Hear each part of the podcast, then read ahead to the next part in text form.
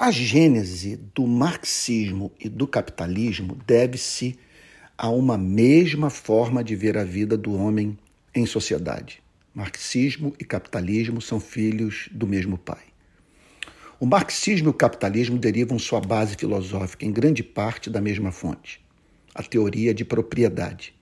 Você precisa entender essa teoria a fim de saber o que está em jogo, pelo que se luta e em que estão estribadas propostas tão diferentes para os problemas sociais que nos afligem. Em que ela consiste?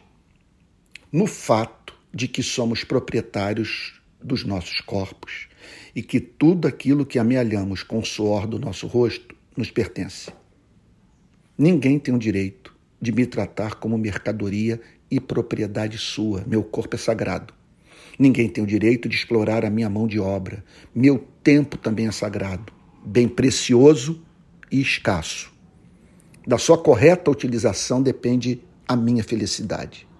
Quando, mediante o suor do meu rosto e o uso do pouco tempo de vida que me resta, extraio da natureza o fruto do meu labor, que não caiu dos céus na minha mão, devo considerar meu aquilo pelo que trabalhei recusando-me a deixar que profanem o que há de sagrado na minha vida, o meu corpo e o meu tempo de existência. Preste atenção no fato.